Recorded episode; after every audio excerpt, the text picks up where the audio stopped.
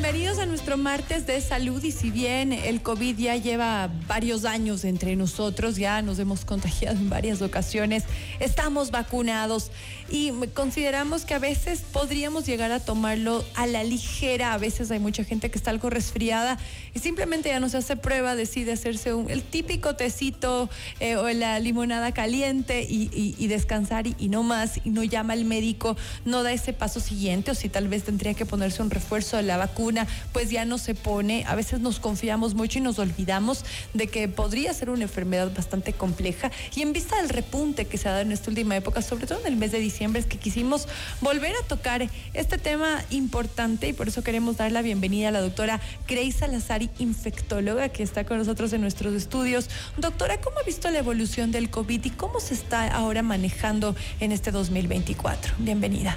Buenos días, buenas tardes y buenas tardes con todos los oyentes. Muchas gracias por la invitación. Em, pues el tema del COVID ah, ahora es, tenemos que reconocer que es una enfermedad endémica, es decir, que se unió a todo el grupo de virus respiratorios que en temporadas invernales produce mayor eh, pico, mm, contagio y eso hay que entenderlo no por la, parte del virus, sino por nuestras actitudes. Pues, en, el invierno obviamente nos encerramos, no ventilamos, nos gusta estar obviamente más cálidos y eso promueve el contagio de las infecciones respiratorias y hace que haya un pico. Ahora, no solo es COVID, van circulando diferentes tipos de virus. Recordemos que hay un, ah, un, centenar de enfermedades respiratorias, eh, los virus de influenza, que son algunos, para influenza, sincitial respiratorio.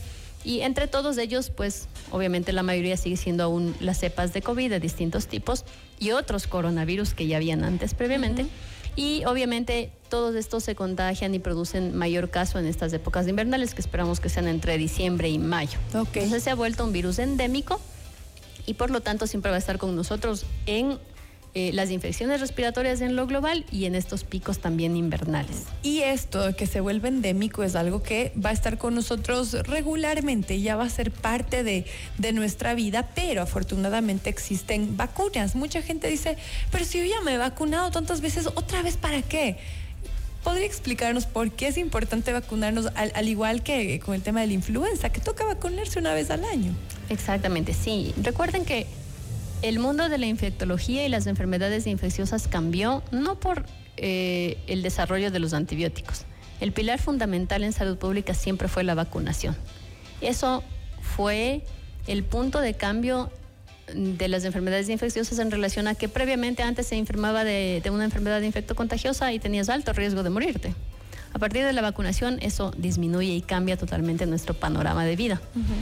Las vacunas lo que hacen es disminuir el riesgo de progresión a severidad, a gravedad y la mortalidad por esa infección. No el que no te infectes. Es decir, si yo me puedo infectar, me vacuno de influenza y me puedo infectar de influenza, pero tal vez me da un resfriado, es decir, una enfermedad más leve o una gripe controlable, ¿ya? Pero eh, siempre uno de cada mil casos puede complicarse con una infección respiratoria baja, es decir, que compromete el pulmón, da una neumonía, eso probablemente requiera oxígeno, atención hospitalaria, incluso terapia intensiva y algunos de esos pacientes pueden morir.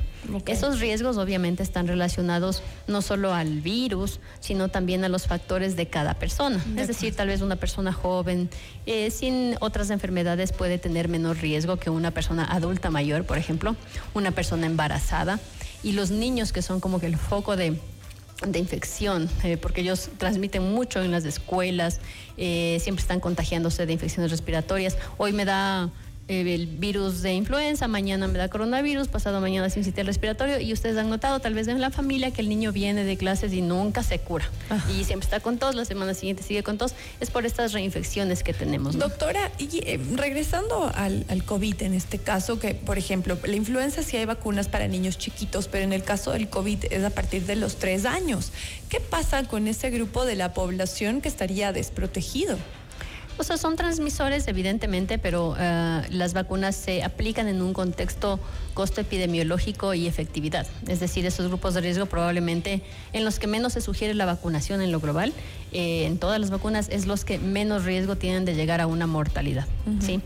Eh, obviamente las vacunas están abiertas a todas las personas, pero sí eh, en el Ecuador, sobre todo en el caso, por ejemplo, de influenza COVID, están bueno, COVID abierta, pero influenza restringida a ciertos grupos que tienen más riesgo de infección, aunque obviamente están abiertas para que cualquier persona vaya y la solicite. Ahora, doctora, yo quisiera entender qué pasa con las personas que nos hemos vacunado del COVID, por ejemplo, en una, dos, tres ocasiones.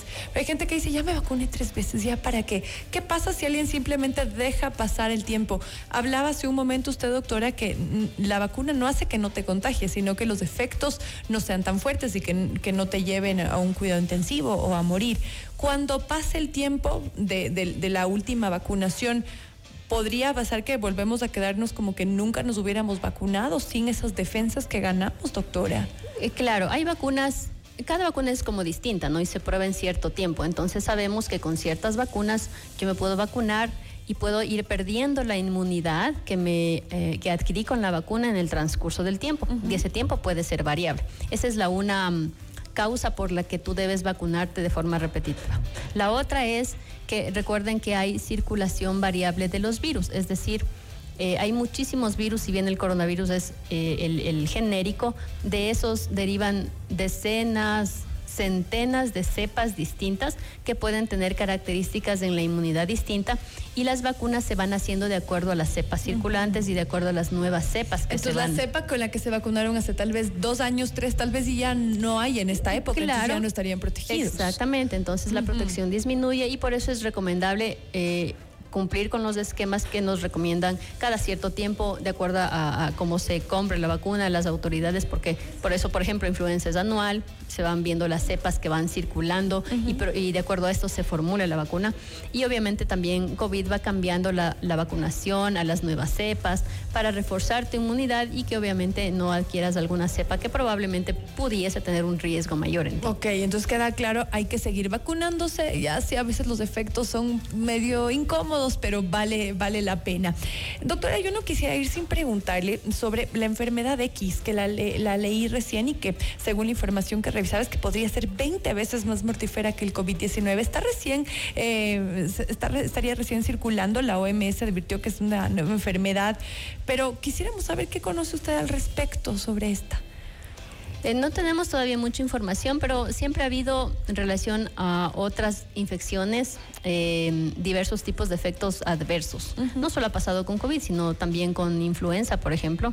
Eh, el hecho de que nos demos cuenta de ciertos efectos adversos de infecciones respiratorias ha sido la cantidad de pacientes. Entonces, como han habido una cantidad importantísima de pacientes por COVID, probablemente eso ha hecho el que asociemos ciertas otras patologías eh, que han de haber oído, tal vez miocarditis, es decir, inflamación del corazón, inflamación de los vasos cerebrales, trombosis, ¿sí? Que es el mucho riesgo. La gente estaría pensando que está relacionado con haber sufrido COVID.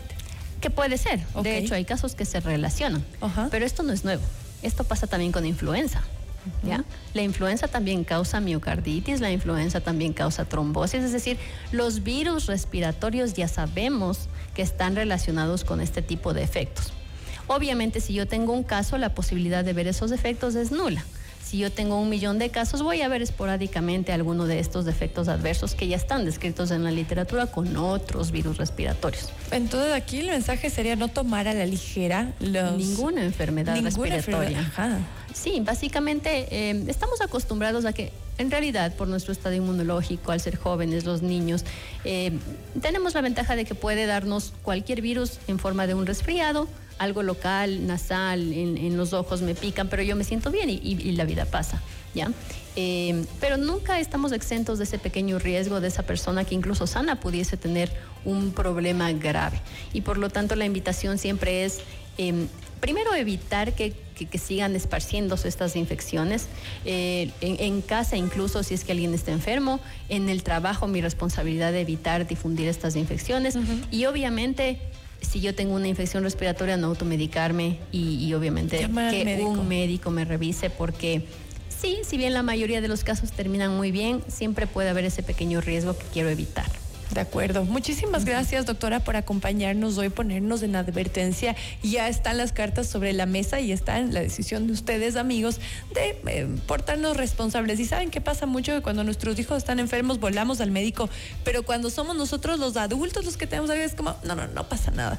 Y ahí estoy con una gripecita, ya me pasa si nosotros cuidamos a nuestros niños nos dejamos enfermar, ¿quién va a cuidar de ellos? Así es que tomen en cuenta eso y cuídense. La doctora Grace Salazar, infectóloga, hoy con nosotros. Gracias por acompañarnos, doctora. ¿Dónde la encontramos? Claro que sí, podemos, eh, podemos ubicarnos en general al servicio de infectología, que recuerden que revisa enfermedades infecciosas, eh, al Hospital Vos en la página web www www.hospitalvosandes.com o los teléfonos 47100. Excelente, doctora. Gracias por acompañarnos. Hacemos una pequeña pausa. Ya volvemos.